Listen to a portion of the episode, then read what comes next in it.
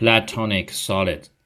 这是我们今天的话题，柏拉图体，呃，跟凡尔赛体没啥关系啊，但是比凡尔赛体看起来更高位。柏拉图体很简单，指的是一些几何形体。多面体呢有无穷的组合，宇宙当中有各种各样的形式，但是符合柏拉图体定义的只有五种，分别是正四面体，就是像金字塔那样的形状；正六面体。就是我们通常所所说的立方体，呃，正八面体、正十二面体和正二十面体。什么是柏拉图体呢？就是如果一个多面体的它的各个面是完全全等的图形，并且这些全等形都是正多边形，正三角形啊、正方形啊、正五边形等等，这样的形态就叫做柏拉图体。听起来呢，这个定义是很容易理解的。正多边形能够封闭包围起来一个立体空间，这样的形态就叫做柏拉图体。它应该很多才对呀。大伙儿可能会觉得，为什么你就非得是正三角形、正四边形、正五边形呢？像我们刚才所说的那五种当中，正四面体、正八面体和正二十面体，它的每个面都是正三角形。那么正六面体每个面是正方形，正十二面体每个面是正五边形。为什么不能是正六边形、正十七边形、正一百三十九边形围成一个空间呢？很容易理解，这个做不到。比如咱们用下线的正六边形，它实际上不能成立啊。但是它刚好属于临界状态。一个立体的图形，它的某一个顶点，最少肯定得是三个面共于此点，对吧？你不可能是只有两个面。那么，如果每一个图形都是正多边形的话，显然这三个面，尤其是全等的这三个面在这儿相交的每一个的夹角肯定是相等的。如果你要形成一个立体的尖角，不是平面的话，这三个角的和肯定得小于三百六十度。极限情况就是无限的接近三百六十度，但是不能等。一旦等于三百六十度，那刚好就等于这三个面在这儿相交是相交了，但是平了。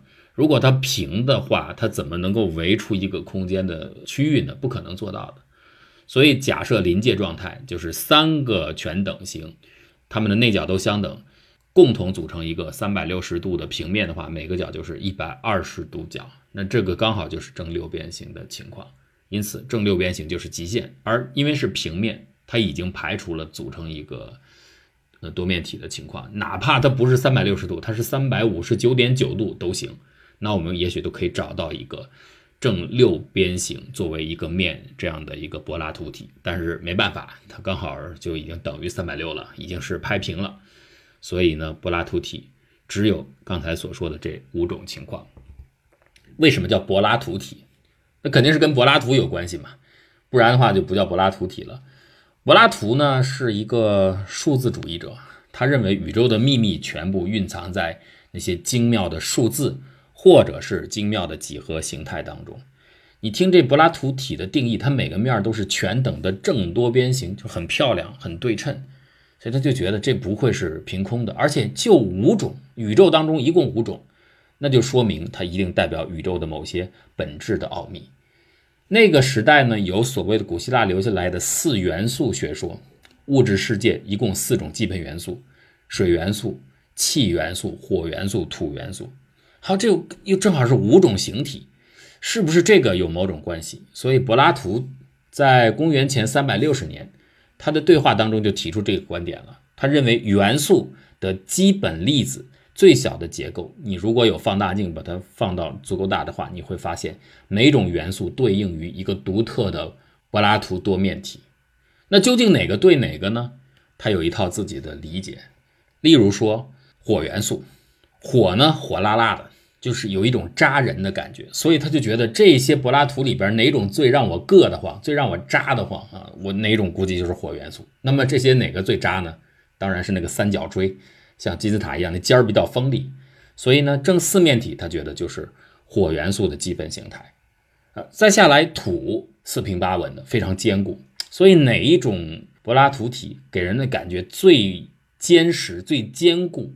就应该是土元素，那大伙儿想想哪种让你感觉是有这样的一种体验？立方体，立方体平平整整的、敦敦实实的，所以那个是土元素。然后再下来呢，就是水元素，水往手上一放，哗啦哗啦的流来流去，滚来滚去，他就觉得这个东西能滚动，就像球一样。所以这些柏拉图体当中，哪一种最接近像球一样？那当然是面数最多的，就是正二十面体。所以柏拉图觉得正二十面体可能是水元素的放大之后的形态。还有气，气呢是往四面八方流动的时候很均匀，是对称的。所以能够在八个方向上全都是很对称均匀的，这种应该是它的基本形态。那么正八面体刚好八个方向一样，所以他认为气元素的底层就是正八面体。这都解释完了，当然很显著的这个里边有一个漏洞，就是正十二面体没说呀。你给这四种元素每个都找到了下尖儿，这正十二面体怎么办？这没办法，因为柏拉图体是五种嘛，那还得再去把这个漏洞给填补上，得找补上。柏拉图人家有主意，没关系，还有天堂。天堂形成的东西既不是水，也不是土，也不是气，也不是火，也不知道什么东西，反正他起个名字。这天堂元素大概就是正十二面体。至于为啥是正十二面体，不管，反正他觉得这五种呢就不是凭空来的，这已经有四种了，那第五种肯定在天堂。如果人类能够找到第六种柏拉图体，那可以放到地狱；如果能够找到第七种，可以放到宇宙的尽头，放到铁岭那儿，或者是盘锦。所以这个东西就看你怎么解释了。那但是因为当时他有这一个学说，就叫柏拉图体，其实背后有这么一种哲学的对自然本源的想象。他这个东西啊，很快不用到现代啊，当时就有人反对。他的学生 Aristotle 亚里士多德就反对。但是亚里士多德的反对肯定和我们今天听起来觉得要反对的理由是不一样的。他认为，既然柏拉图体这么的优美，每一个面都是全等形，都是正多边形，那这个不能是简简单单的就你认为它就有资格当基本元素的粒子的形体了，这个不行，还得有一个更严格的条件。什么条件？就这些柏拉图体得能够形成三维空间的无缝镶嵌才可以。就是说。你找到的这个多面体，同样大小，复制好多好多份儿，然后呢，把这些许许多多的颗粒，大小一样、形状一样的多面体放在一起，能够拼出整个三 D 空间，中间没有重叠的部分，也没有缝隙的部分，刚刚好排满，就像码砖一样码的整整齐齐的。得符合这样的条件，那才算是性质优美，才能够称为宇宙间的基本元素，它的选择的构型。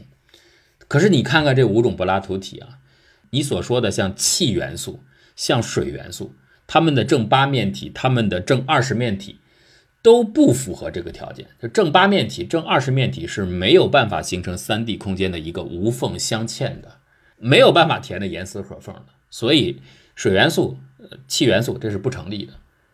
亚里士多德认为，按照他的这个标准，必须构成无缝镶嵌啊。只有土元素和火元素可以，火元素对应的那个扎手的尖锥四面体和土元素的正六面体，呃，这个是可以形成三维镶嵌的，所以他们够资格。他觉得他的老师这个地方是对的，但是那个地方错了一半，两种元素说错了，天堂元素没说啊。但实际上呢，Aristotle 自己说自己老是错了一半，他也错了一半，就他认为对的部分，他大概是。他老人家没有仔细想，其实如果他仔细想的话，这个不难的。最简单的办法，你做一个模型就行。哎，你用土粘土也行，用陶什么都行。您做一些正六面体，做一些正四面体。其实正六面体不用做啊，这个太容易想象了，那就是方砖嘛，肯定是能够码出整个三 D 空间的。关键是那个正四面体，你要是做上那么十几块。你把它拼一下，你立刻就会发现它们刚好拼不严实，会有一些缝的。这个实验呢，我之前的节目讲开普勒猜想的时候专门讲过这件事儿。开普勒猜想讲空间当中大小相等、完全全等的球体怎样排列能够形成占有空间效率最大的结构。那么这个结构呢，就开普勒最开始猜想出来的啊，但是证实是很晚很晚，我们最近才把它算是公认解决掉。那其中证明的过程当中，推上界和下界逼近的这个证明技巧里边，就有人提出来，哎，我用一个正四面体来包含一个球，所以就把球和球之间的镶嵌问题变成正四面体的镶嵌问题。当时也是想当然的认为正四面体应该是就可以构成镶嵌了。就有人呢拿这模型一看，不行，有裂缝，所以才意识到它是不能构成镶嵌的。人类大概在一千四百年，一零一四零零年代的时候就已经有意识到这一点，可能四面体是没有正四面体没有办法填满整个的三维空间。到一六零零年代，基本上已经确定这件事儿了，可以证明这一点。好，数学家啊，永远是多事儿的。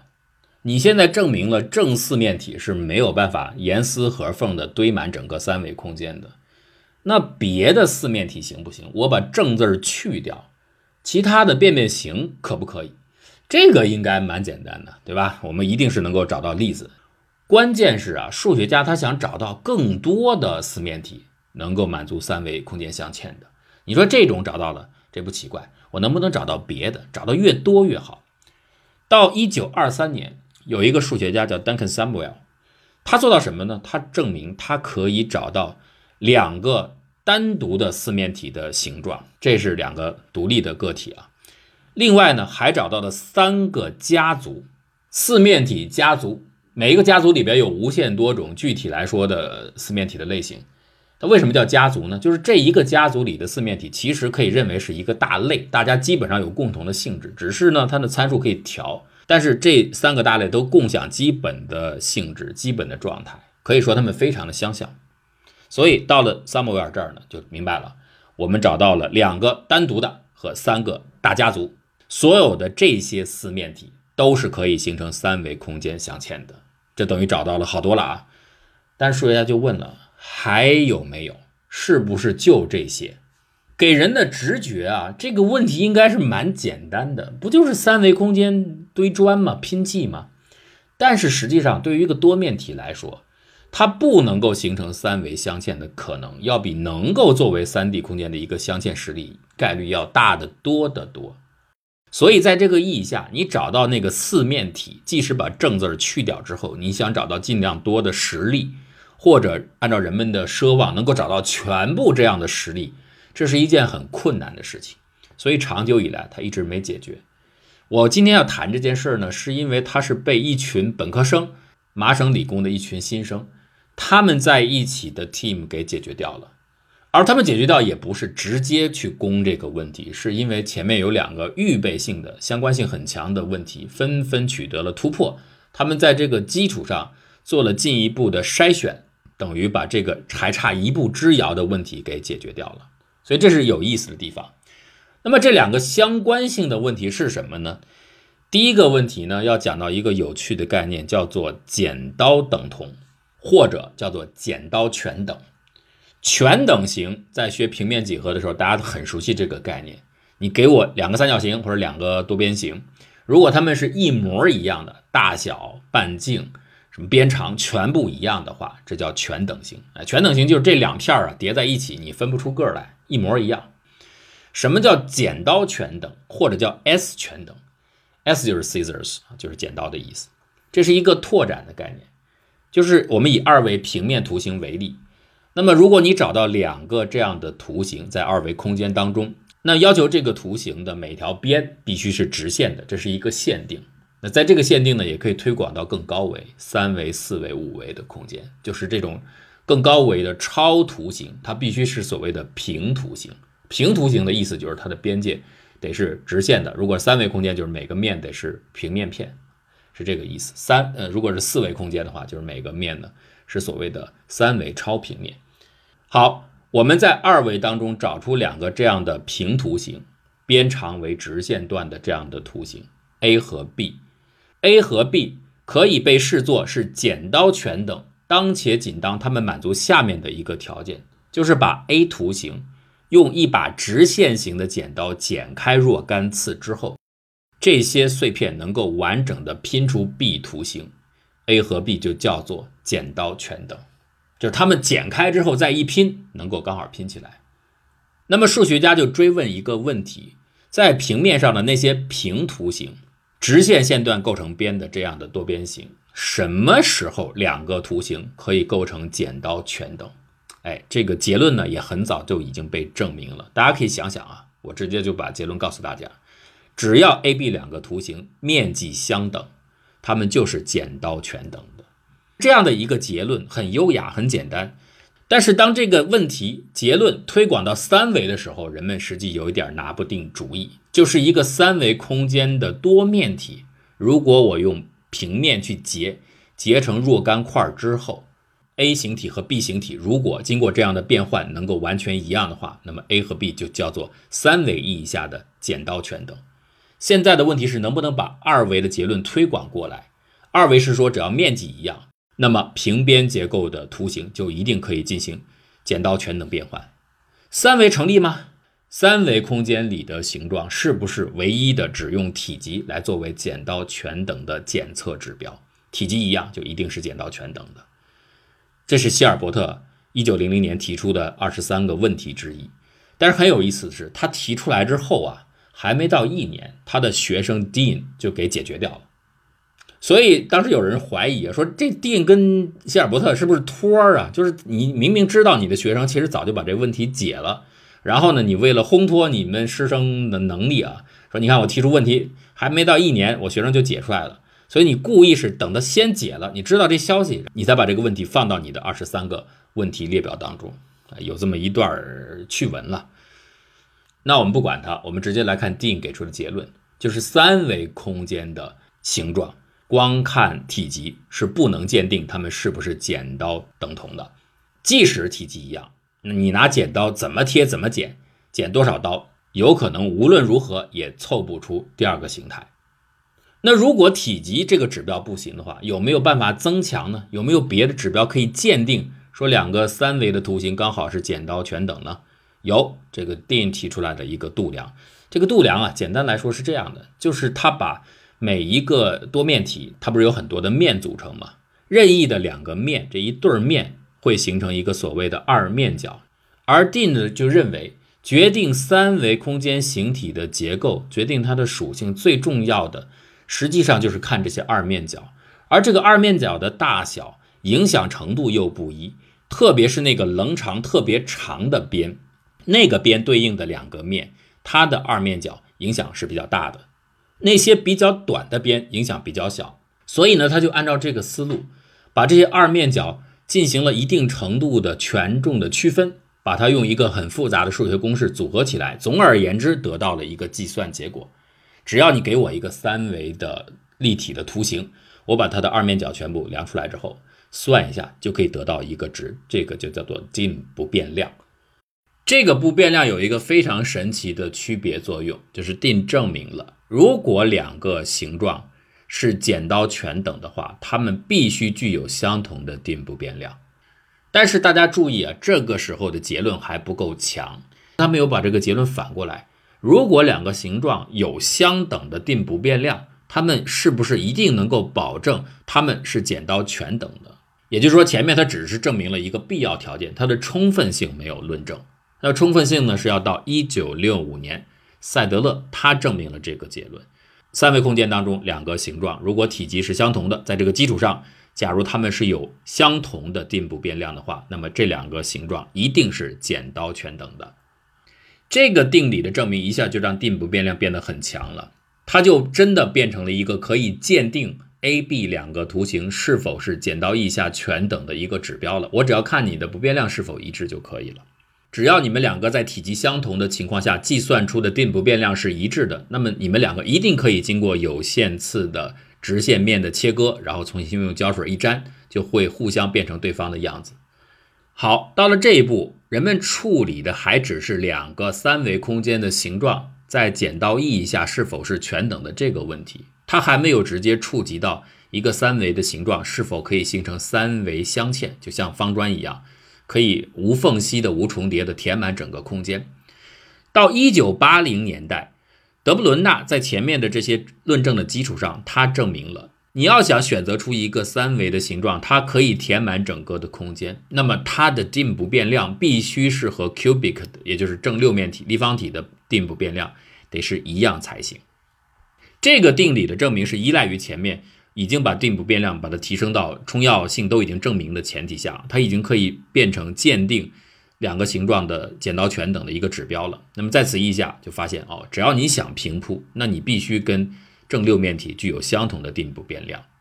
可是反过来的结论没有证明，并没有说如果你的定不变量和立方体一样，你就一定能够平铺整个空间。可是这个时候已经很强了，只要你能够形成镶嵌，你就必须和正六面体拥有相同的定不变量。这就说明它必须和立方体在剪刀操作意义下是全等的。如果我们能够找到所有和立方体剪刀全等的形状，那么剩下的工作就简单了。你就在所有筛选出来的这些候选者当中，再去进一步的排查，他们具体看哪些能够形成三维镶嵌，这就等于是大大缩小了你要处理的范围。那问题是哪一些多面体拥有和立方体一样的定不变量呢？这就要说到我们刚才所介绍的第二个例子的突破。那么这里又要提到康威了。康威就是提出生命游戏那位啊。我们讲开普勒猜想的时候也提到他，讲群论的突破的时候也讲到他。这位大牛和这个第二个问题有关。这个第二个问题呢，就又要用到我们前面已经电场电过的那个二面角，两个面形成的那个内角度。